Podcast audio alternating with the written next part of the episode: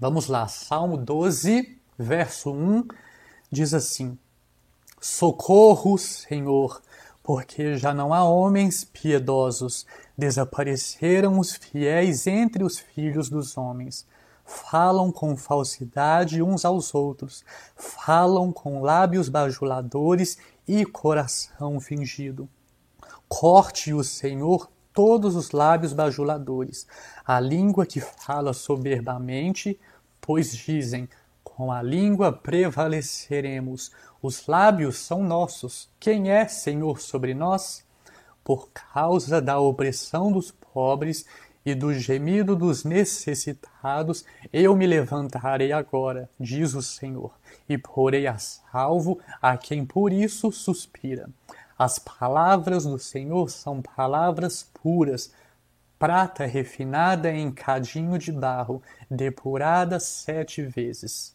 Sim, Senhor, Tu nos guardarás, desta geração nos livrarás para sempre. Por todos os lugares andam os perversos, quando entre os filhos dos homens a vileza é exaltada. Ó, oh, a minha Bíblia, antes do Salmo, traz o seguinte título: Auxílio contra a falsidade. E aí vem um subtítulo: Ao mestre de canto para instrumento de oito cordas, Salmo de Davi. Então aqui nós vemos já algumas informações prévias. O autor desse salmo é Davi, o rei Davi, o rei de Israel.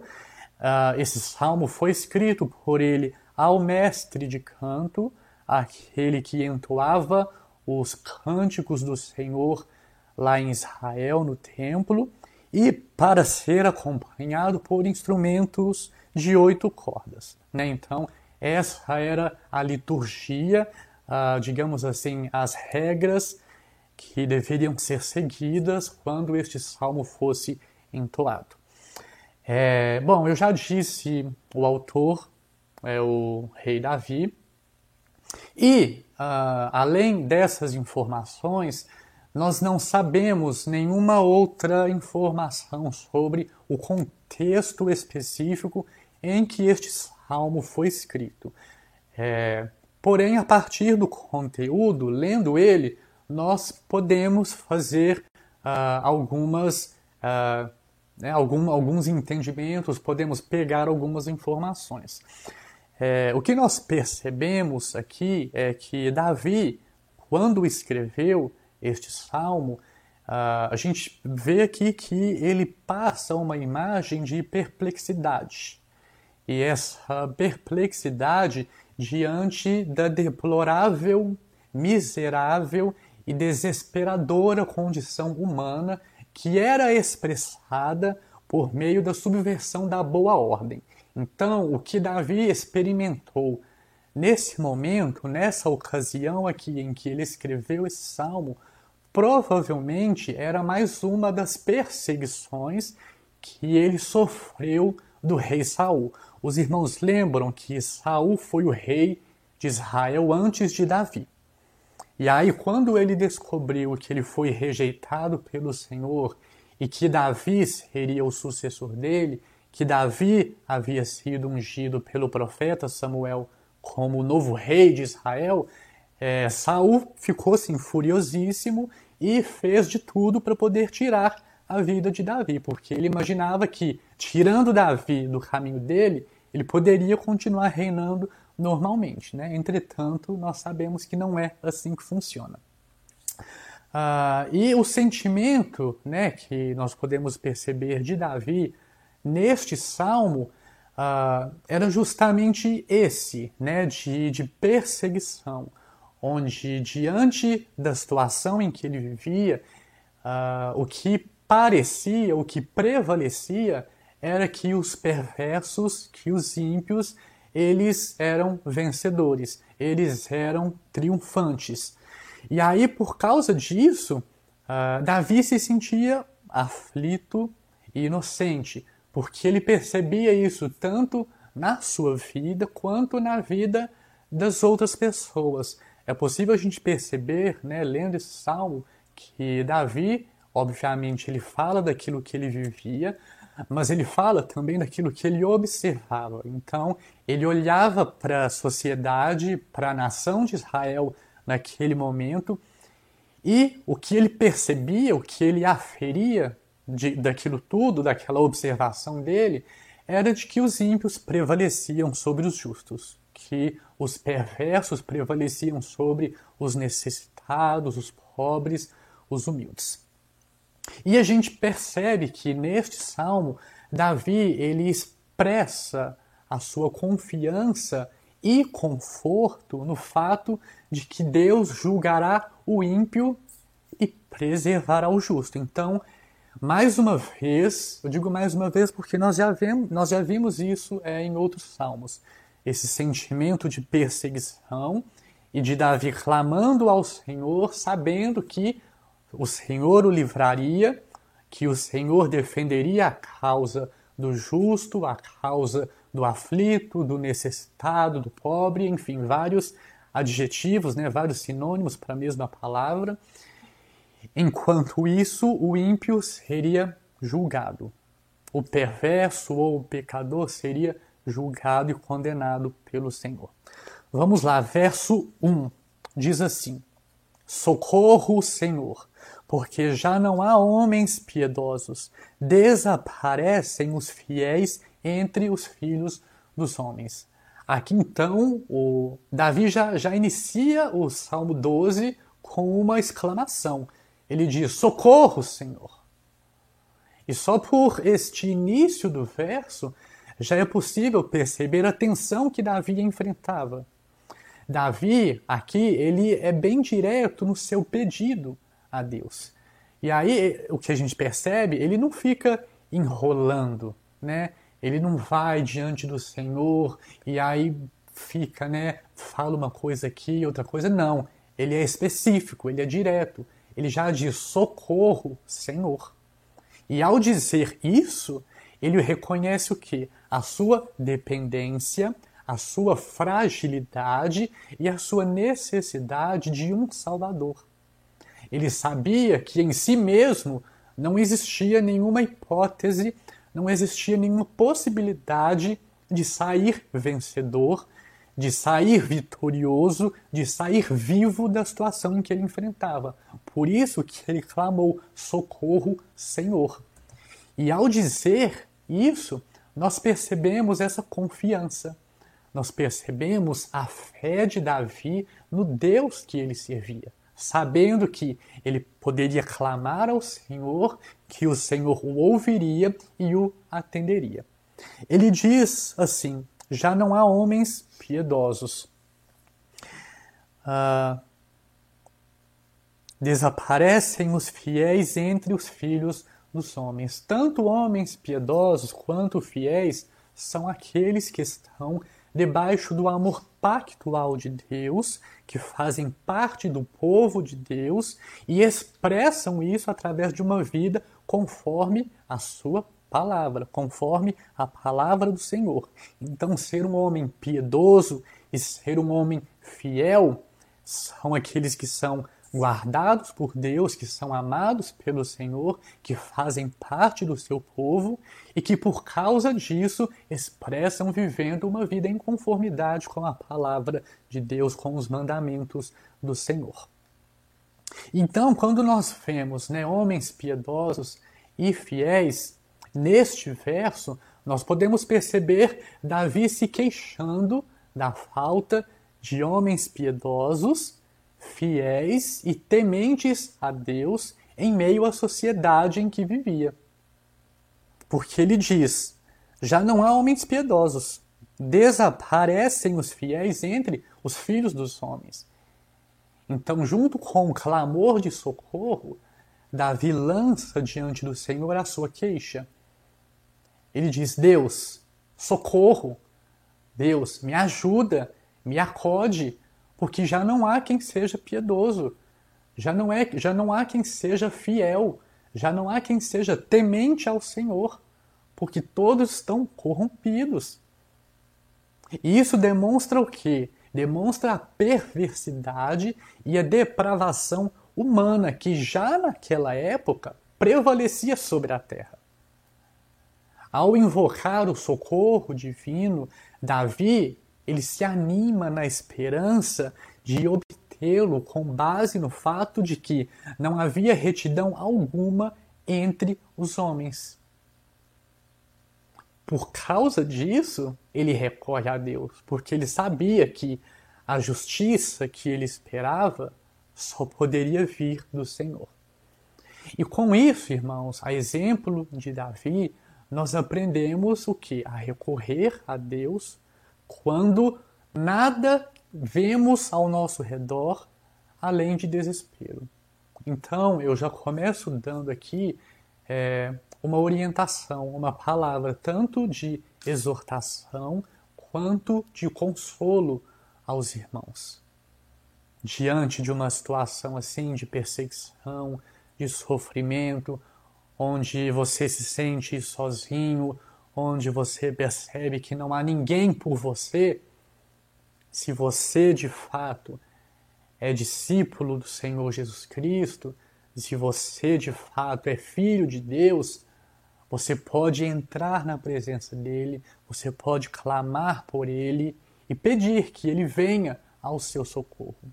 Ele certamente vai te ouvir e vai te atender. E é justamente isso que nós vamos ver no restante do salmo.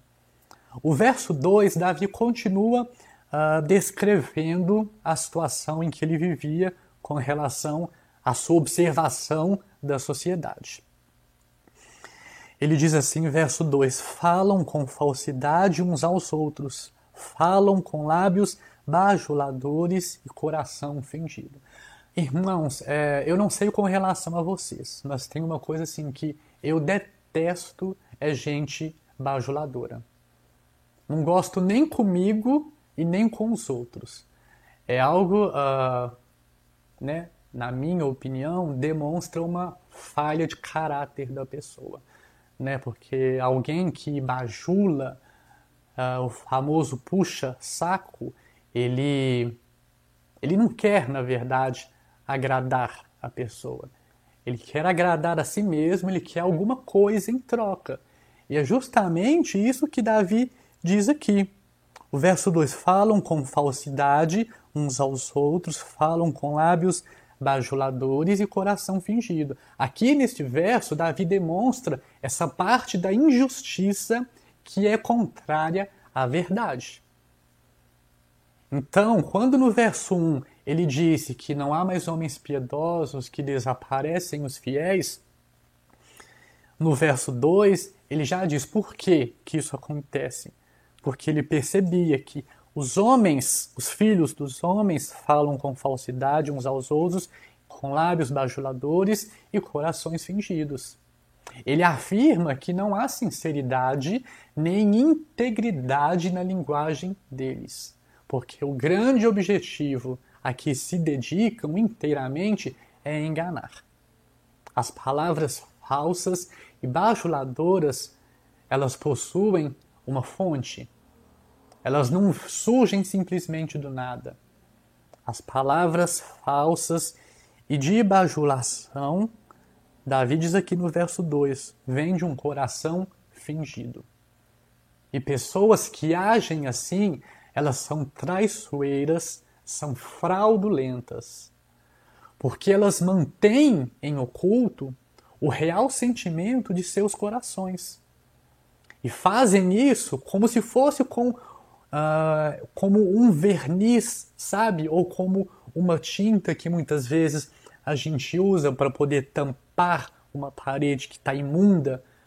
E aí a gente vai lá, passa uma mão de tinta para poder esconder a sujeira, ou para poder esconder, tentar esconder alguma imperfeição. É mais ou menos esse, esse o, o trocadilho. Porque por dentro eles são fingidos, mas por fora a ação deles, eles possuem uma honestidade externa que não é verdadeira. De maneira que, se nós consideramos, se nós considerarmos apenas a sua linguagem, nós não conseguiremos de fato saber a verdadeira intenção daquele que é bajulador, daquele que é falso.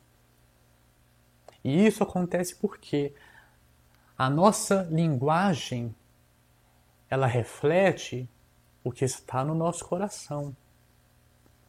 Lá em Mateus 12, a partir do verso 22, o Senhor Jesus, em um dos vários embates, em uma das várias discussões que ele teve com as autoridades judaicas, os fariseus, os escribas, os sacerdotes, o Senhor Jesus repreendeu eles quando disseram que o Senhor Jesus estava expulsando demônios por Beuzebu, que era o príncipe dos demônios. Vamos ler essa passagem? Abrir lá rapidinho. Mateus 12. Abrir aqui. Está aqui Mateus 12, a partir do verso 33. Então, o Senhor Jesus, ele repreendeu os fariseus, os escribas, falando com eles: olha, isso que vocês estão falando está tudo errado, tem nada a ver.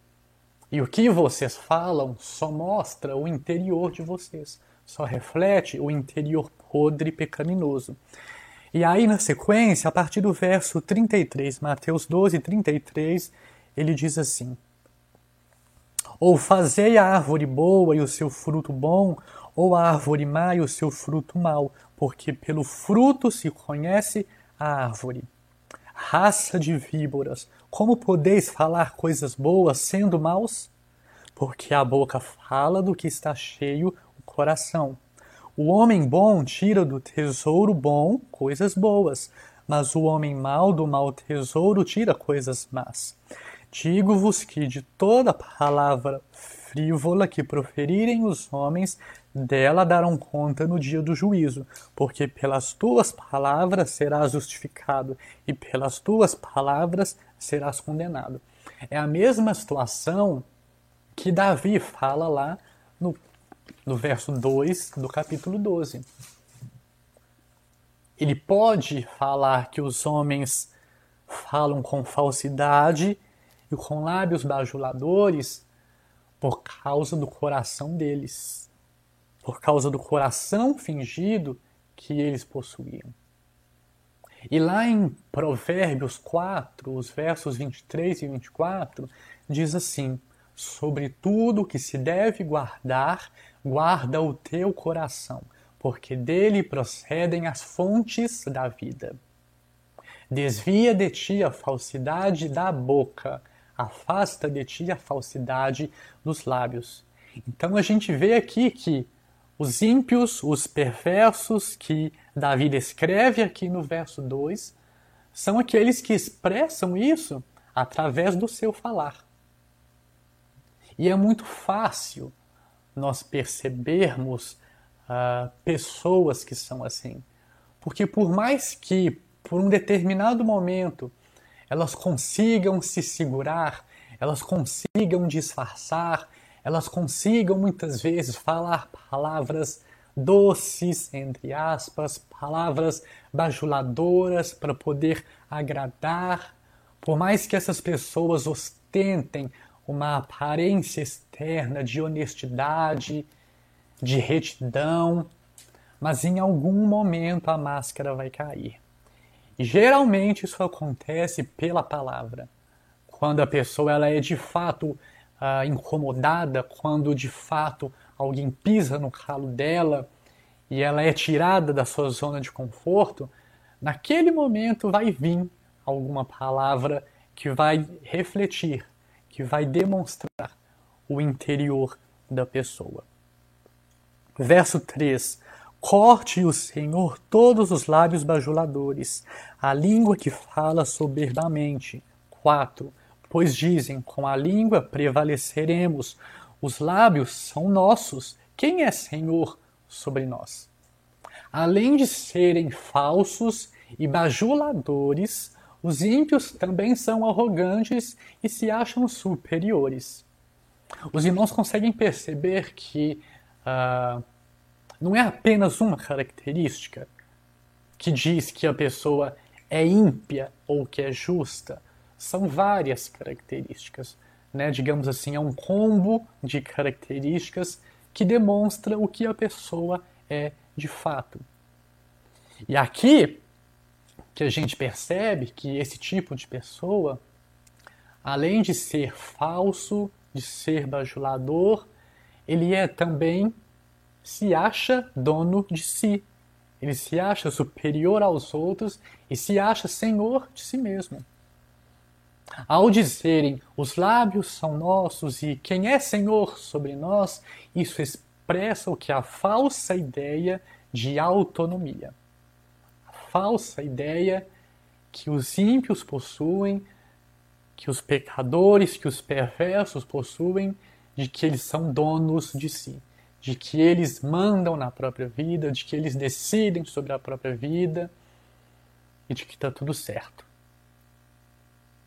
O ímpio, ele tem esse sentimento de firmeza, de achar que é dono de si, de achar que é senhor de si e que não precisa prestar contas a ninguém daquilo que faz, daquilo que fala. Entretanto, nós vimos lá em Mateus 12, 36 que no dia do juízo os ímpios serão requeridos quanto às palavras que saem de suas bocas. E por causa disso eles serão condenados.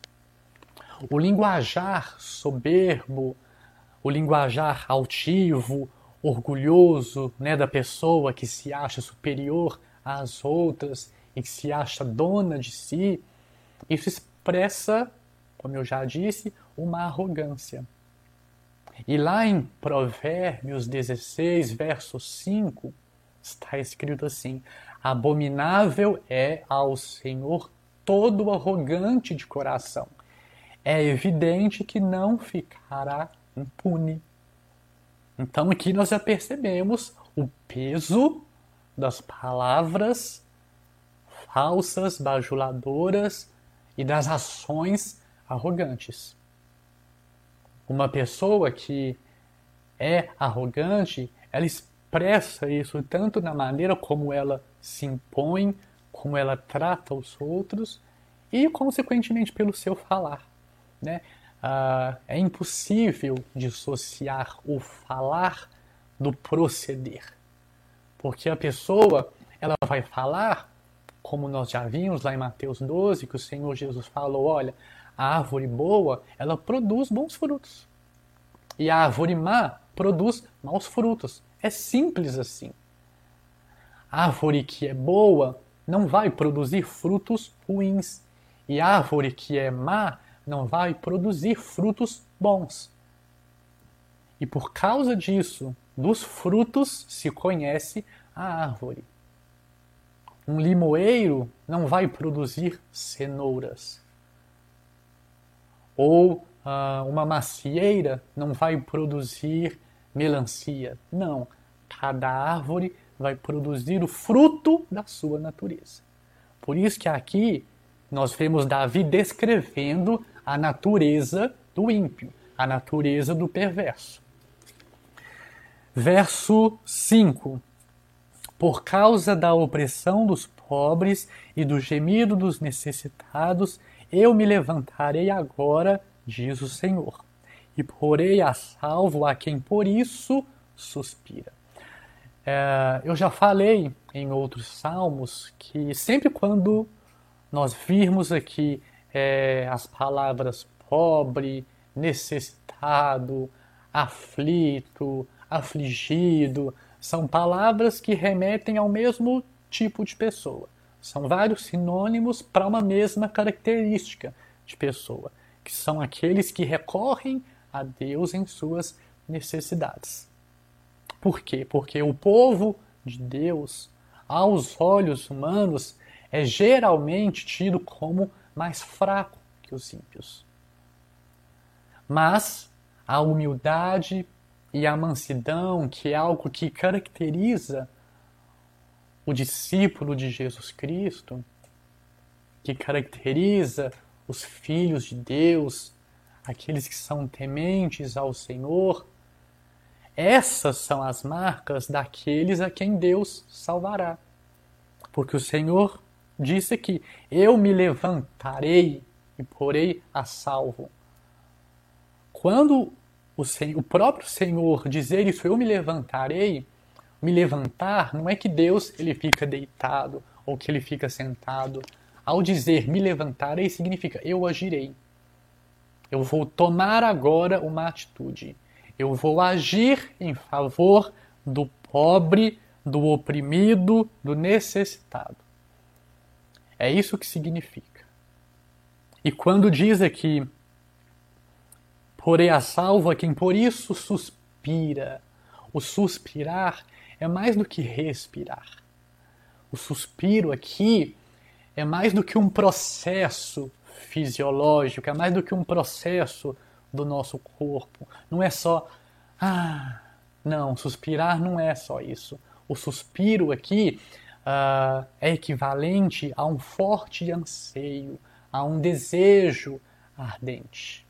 Então, sempre quando nós virmos essa palavra, suspira, e nós vamos ver isso né, em outros salmos, lá no Salmo 42, né, o salmista vai falar como o cervo ou como a corça suspira pelas correntes das águas.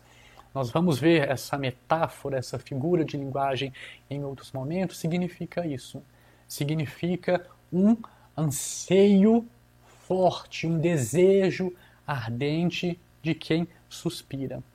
E o suspiro, na verdade, eu já vou até é, trazer aqui um pouquinho de, de spoiler, né, adiantar para vocês o significado do suspiro, do cervo ou da corça, porque a maioria das traduções é, trazem suspira, algumas trazem bramam.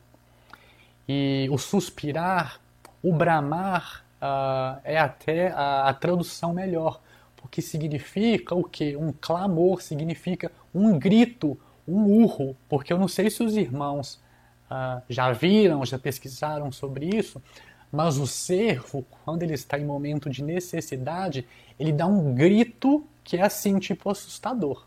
Ele dá um berro assim que parece que você jamais esperaria, né? Que muitas vezes a gente vê aquele animal assim, né? Que é inofensivo, que geralmente é uma presa de, de um caçador maior, né? De, de uma presa maior. Ele dá um grito, ele dá um berro em momentos de, de aflição, né, que ele se sente é, oprimido, e, e, é isso que significa, mas vamos deixar essa explicação mais lá para quando a gente entrar nesse salmo, no 42. Verso 6. As palavras do Senhor são palavras puras, prata refinada em cadinho de barro, depurada sete vezes. Cadinho de barro é o mesmo que crisol, é, em alguns momentos, em outras passagens, nós vamos ver crisol. Ah, algumas Bíblias podem trazer essa tradução, crisol. É a mesma coisa. Cadinho de barro ou crisol é a mesma coisa. O que, que é? É um recipiente em forma de pote, né? e o cadinho, naquela época, ele era feito de barro, é um recipiente em forma de pote ou de um pequeno vaso, né? Imaginem aí um vaso de barro, né? Um recipiente de barro. E esse recipiente, ele era resistente a altas temperaturas. E dentro dele eram fundidos materiais como, por exemplo, a prata, que é o material que o salmista utiliza aqui no verso 6. E qual que era o processo? Uh, o material era colocado dentro do cadinho que era submetido a uma alta temperatura, a um fogo fortíssimo. E para que que isso era feito? Porque geralmente, né, quando as pessoas encontram a prata ou o ouro, uh, a pepita, o material, ele não vem puro em si, ele vem junto com outros minerais, é, vem, sei lá, é, manganês, é, chumbo, é, estanho, ferro, enfim, eu não entendo muito bem. Mas ele vem misturado com outras coisas, e aí vem terra, vem palha, uh, vem tudo que tiver lá na, na terra de onde foi, foi extraído aquele material. E a ideia de submeter o material ao fogo é justamente isso, porque tudo que não for uh, nobre, tudo que não fizer parte daquele material vai ser queimado. E aí vai sobrar só o material puro mesmo, só o material que uh, de fato a pessoa deseja. Né? Alguém que, por exemplo, pega lá um, uma prata, ele deseja somente a prata, ele não deseja um pedaço de madeira que vem junto, um pedaço de palha, um pedaço de vidro. Não. O importante ali é só a prata, é só o ouro, é só o material que a pessoa deseja. E aí, uh, ao salmista né, utilizar esse processo para poder dizer que a palavra do Senhor, as palavras do Senhor são palavras puras, são prata refinada em cadinho de barro, depurada sete vezes. Isso implica, né, fazer a depuração sete vezes, implica em um alto grau de pureza. Então, né, o, que, o que é isso? A pessoa foi lá, depurou a primeira vez, tirou o que tinha que tirar. Mas não, vou passar de novo para poder tirar ainda mais. Aí vai de novo, vai de novo, mais uma vez, sete vezes. É a mesma coisa quando a gente é, vai, sei lá, é, fazer um suco, um suco de laranja, e a pessoa não gosta é, do bagaço, dos gominhos da laranja. O que, que ela vai fazer? Ela vai despejar o suco na peneira, e aí a peneira, quanto mais fina, mais ela vai reter o que é sólido, o que não faz parte do suco, o suco vai cair na jarra ou no copo e a peneira vai reter aquilo que não interessa. E aí a pessoa vai. Agora, se a peneira ela é mais grossa, o que, que a pessoa vai fazer? Passar a primeira vez. Ah, mas ainda assim eu quero mais fino, eu quero o suco mesmo, não quero mais nada. Passa de novo, passa de novo, passa novamente. É a mesma ideia aqui da prata ser depurada sete vezes. E o número sete, uh, na Bíblia, em diversos contextos, ele é simbólico e ele significa perfeição. Sendo assim, comparar a palavra do Senhor com a prata refinada em cadinho de barro ou no crisol depurada sete vezes, significa que ela é perfeita, que ela não contém erros. E isso de certa forma, é algo óbvio, porque da boca de um Deus todo-poderoso, que é perfeito, só podem sair palavras perfeitas. Por isso, uh, nós devemos considerar a Bíblia, nós devemos considerar a palavra de Deus como sendo tudo para nós. Por isso que nós cremos na inerrância das Escrituras na infalibilidade das Escrituras, na autoridade que ela possui como sendo a palavra de Deus. Verso 7 diz assim: Sim, Senhor, tu nos guardarás, desta geração nos livrarás para sempre. Como é lindo ver a confiança e a segurança de Davi em Deus. E isso é um exemplo para nós. Este verso está ligado ao anterior. Porque, visto que a palavra de Deus é pura, é perfeita, aqueles que vivem por ela podem então descansar nas promessas de proteção e livramento que ela traz.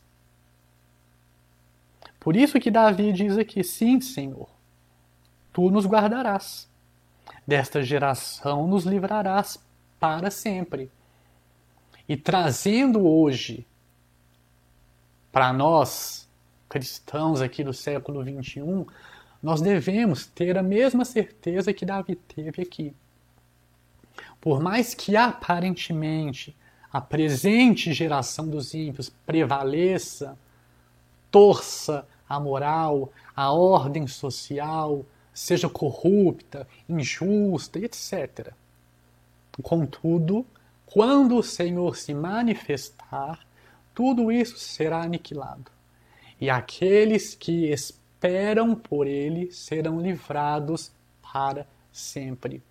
E essa deve ser a nossa esperança. E a nossa esperança, ela é baseada em algo. E que algo é esse? A palavra. Os irmãos conseguem perceber uh, a perfeição do salmo, da configuração. Né? Eu estou falando aqui especificamente do Salmo 12, mas todos os salmos eles possuem a sua estrutura perfeita, uma lógica que é perfeita. O verso 7 ele está completamente ligado ao verso 6. Porque no verso 6, Davi disse que a palavra de Deus ela é pura como a prata depurada sete vezes, ou seja, ela é algo forte, ela é algo sem erro, ela é algo sem impureza.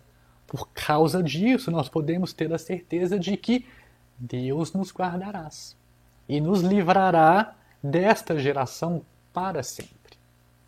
Verso 8: Por todos os lugares andam os perversos, quando entre os filhos dos homens a vileza é exaltada. E esse verso, é, ele traz uma realidade que é bastante atual. Olhando para a sociedade em que nós vivemos hoje, onde os mandamentos de Deus são reputados como nada, são desprezados, são zombados, não são seguidos, e, consequentemente, a impiedade reina, a moralidade cai por terra. A consequência é essa. Abandonar os mandamentos de Deus, abandonar as palavras do Senhor, resulta em moralidade zero, moralidade lá embaixo a, o grande problema ah, dessa geração, né? Eu falo porque é aqui eu vivo, século XXI. Tudo é relativizado. Não existe mais o certo, não existe mais o errado. E mais absurdo ainda é ver que essa relativização das ordens, dos valores que a palavra do Senhor nos ensinam tem chegado à Igreja de Deus. É lamentável, é triste ver quando uma suposta igreja, né, uma comunidade que se diz Igreja de Deus, não segue a palavra do Senhor e fica querendo relativizar. Ah, não, mas isso ah, naquela época era assim, hoje já não é mais. Não, isso não existe. A palavra de Deus é a palavra de Deus. Existe a contextualização da palavra? Existe. Mas o sentido por trás da palavra, a realidade, o ensinamento que existe na palavra, isso não muda. O que Deus disse está dito. O que Deus ordenou está ordenado. Ele não volta atrás da sua palavra. Ele não revoga uma coisa que ele já disse. E por isso Davi diz aqui no verso 8: Por causa disso, os perversos andam por todos os lugares. Isso significa o quê? Que eles não têm obstáculo nem restrição.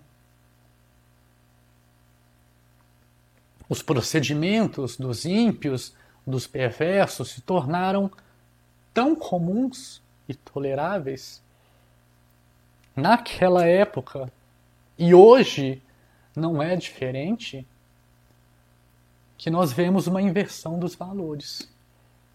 Que a palavra de Deus na sociedade, neste mundo, não tem valor nenhum. Era essa a realidade que Davi enfrentava lá há milhares de anos atrás e a gente acha né, que a tendência é evoluir, mas não. O ser humano, por si mesmo, ele não muda. Porque a realidade humana, ela é pecaminosa, ela é caída, ela é depravada, ela é aversa aos mandamentos, aos ensinamentos do Senhor. Bom, irmãos, conclusão aqui do Salmo 12. Uh, muitos ensinamentos para nós, né? Eu vejo esse salmo como muito atual. E por quê? Porque a palavra de Deus, ela é atual. Ela não é ultrapassada. Ela não está desatualizada. Ela nunca foi mais atual do que, do que agora, do que ela é hoje em dia. E nós podemos aprender uma coisa.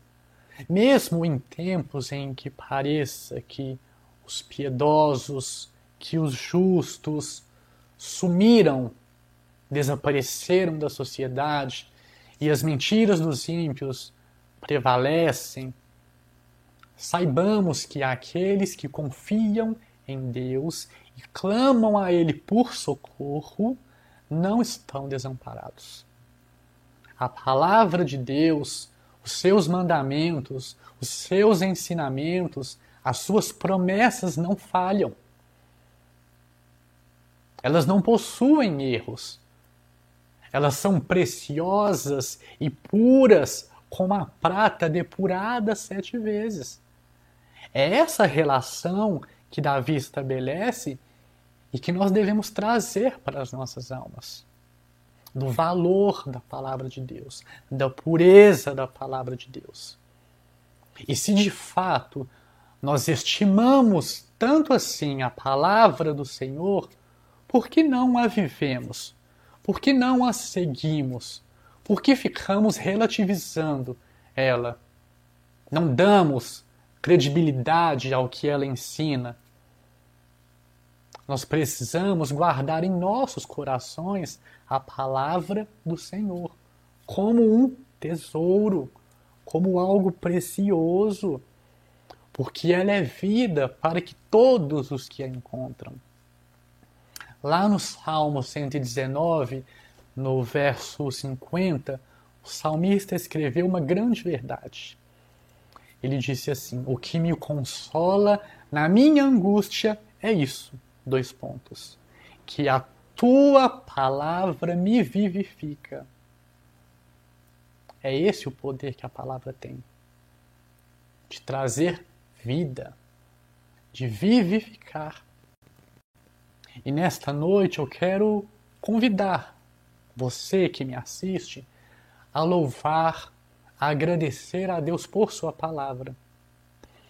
Como eu disse, nós vivemos em tempos de grande apostasia e confusão, onde surgem pessoas falando que a Bíblia possui erros, que ela precisa ser atualizada, que a sua mensagem está defasada. E é lamentável ouvir esse tipo de coisa. Isso só mostra a dureza do coração humano. Por quê? Porque é mais fácil eu olhar para esse livro e falar que ele está errado, que ele precisa mudar, do que eu mesmo reconhecer que os erros estão em mim, que a mudança precisa acontecer em mim, da necessidade de regeneração, da necessidade do novo nascimento que o Senhor Jesus ensinou, que os apóstolos ensinaram como sendo algo que vem da parte de Deus. É essa regeneração, é essa transformação interior que nós precisamos.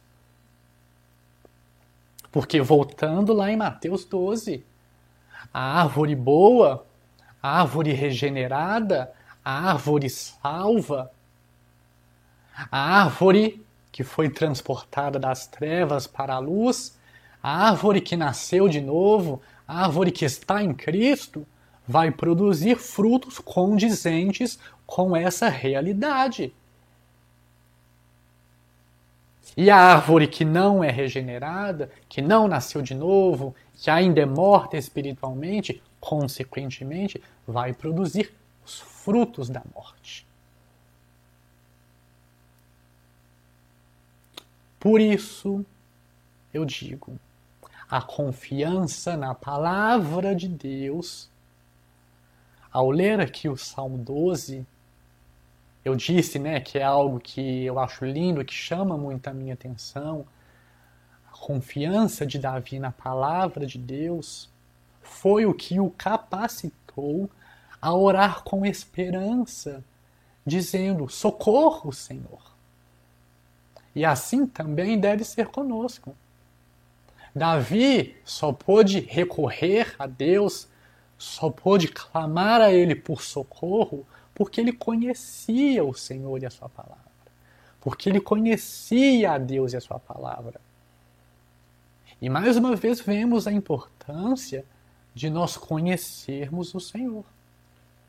De nós conhecermos o Deus que nós dizemos amar, adorar, servir, que dizemos que Ele é lindo, que Ele é não sei o quê. Mas nós de fato conhecemos esse Deus. E de que maneira nós podemos conhecer o Senhor? Já tem uma pregação dessa aqui no canal. Depois procurem aí quem tiver interesse. É através da Bíblia. O conhecimento do Pai vem mediante o conhecimento do Filho, que é Jesus Cristo. E o conhecimento de Jesus Cristo é mediante a leitura da palavra. Toda a Bíblia, de Gênesis a Apocalipse, fala de Jesus. Porque nós temos muito aquela ideia né, que Jesus é, foi um homem que veio e que durante 33 anos, né, é o que estipulam por aí, que foi a, a vida de Jesus nesse mundo, e que viveu durante 33 anos, e aí, antes dele, não aconteceu nada, depois dele, nada. Não. Jesus, antes de encarnar, antes de vir a esse mundo, ele já existia. Ele já era Deus.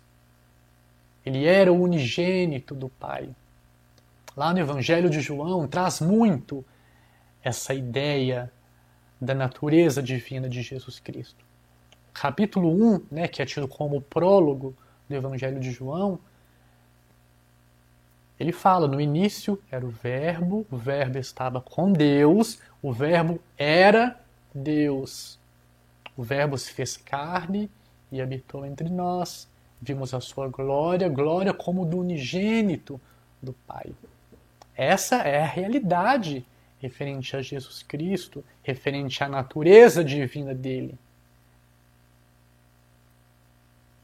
E as palavras que ele disse, estão aqui registradas nesse livro, mesmo as que foram escritas antes da vinda dele nesse mundo, foram escritas por causa da inspiração que ele traz da inspiração que ele, já sendo Deus, mediante o Espírito Santo, trouxe aos autores, aos escritores desta Bíblia.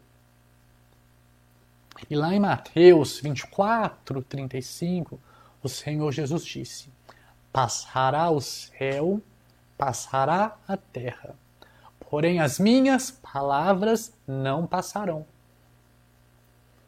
Tudo neste mundo vai passar eu vou passar, você vai passar. A Bíblia descreve a vida humana né, aos olhos de Deus, cuja perspectiva é a de eternidade, assim, ó, como um sopro, como algo foi embora. Assim é a nossa vida neste mundo. Nós vamos passar. Mas por mais que nós passemos, tudo vai passar menos a palavra de Deus. E isso, mais uma vez, aponta para a autoridade que a Bíblia possui, a autoridade que a Escritura possui. A palavra de Deus ela é eterna, ela é imutável. O Senhor Jesus Cristo é a fonte dessa palavra. Ele é a própria palavra. Por isso que fala lá em João 1, no princípio era o verbo, o logos. O logos no grego, né, eu não vou entrar aqui nesse entendimento. De repente, um dia eu, eu trago uma, uma pregação sobre isso. Mas ele vai muito além de ser a tradução palavra, de ser a tradução verbo que, as, que muitas Bíblias trazem. Logos indica sabedoria, indica inteligência, indica racionalidade. O conceito de logos veio muito antes de João escrever o seu evangelho. Vem lá do século V, lá com um filósofo chamado Heráclito de Éfeso. Ele que discorreu sobre isso. E João pegou. Porque mesmo esse filósofo, ele escreveu coisas corretas. Enfim. Ah, eu disse né, sobre o poder da palavra, sobre a inerrância da palavra, sobre a autoridade da palavra. E tendo em vista tudo isso, o ensinamento é as nossas vidas devem ser fundamentadas, construídas sobre essa palavra. Lá em Mateus 7, para poder finalizar, eu vou ler Mateus 7, finalizando o Sermão do Monte. Também tem uma pregação sobre isso. O Senhor Jesus fala dos dois fundamentos. Mateus 7, a partir do verso 24. Ele diz assim: Todo aquele, pois, que ouve estas minhas palavras, quais palavras? Tudo que ele ensinou, nos capítulos 7, 6 e 5. Todo aquele, pois, que ouve estas minhas palavras e as pratica será comparado a um homem prudente que edificou a sua casa sobre a rocha. Então aqui Jesus compara o ensinamento que ele deu com um fundamento firme, com um fundamento inabalável, que é a rocha. Ele diz: caiu a chuva, transbordaram os rios, sopraram os ventos e deram com ímpeto contra aquela casa que não caiu, porque fora edificada sobre a rocha. E todo aquele que ouve estas minhas palavras e não as pratica será comparado a um homem insensato que edificou a sua casa sobre a areia. E caiu a chuva, transbordaram os rios, sopraram sopraram os ventos e deram com ímpeto contra aquela casa, e ela desabou, sendo grande a sua ruína. O Senhor Jesus aqui apresenta contrastes. Fundamento firme, um fundamento não firme, um fundamento destrutivo. Uma pessoa que é prudente e uma pessoa que não é prudente, que é insensata. E pensando na insensata, é exatamente a pessoa que Davi descreve aqui no Salmo 12. O insensato é aquele que fala falsamente, que é bajulador, que é fraudulento, que se acha superior aos outros, que é arrogante e que se acha senhor de si. Esse tipo de pessoa possui o seu fundamento como sendo si mesmo. E é um fundamento que é completamente destrutivo, ao contrário da palavra do Senhor. E aí eu pergunto, diante do que nós lemos aqui no Salmo 12, desses textos paralelos que eu li, o que, que nós aprendemos? Vamos meditar traga para si. Você pode dizer que é um homem prudente que está construindo a sua casa sobre a rocha, ou seja, que está construindo a sua vida sobre as palavras de Deus, sobre os ensinamentos do Senhor. E quando vierem as intempéries, vento forte, chuva forte, rio, vai vir e não vai destruir essa casa, porque foi edificada sobre um firme fundamento, ou você tem sido insensato. Você tem construído a sua casa sobre si mesmo, sobre a sua própria força, a sua própria inteligência, o seu próprio dinheiro, a sua própria riqueza, sobre um conhecimento humano que não é a palavra de Deus. Se for assim, nós já sabemos qual será o fim dessas pessoas.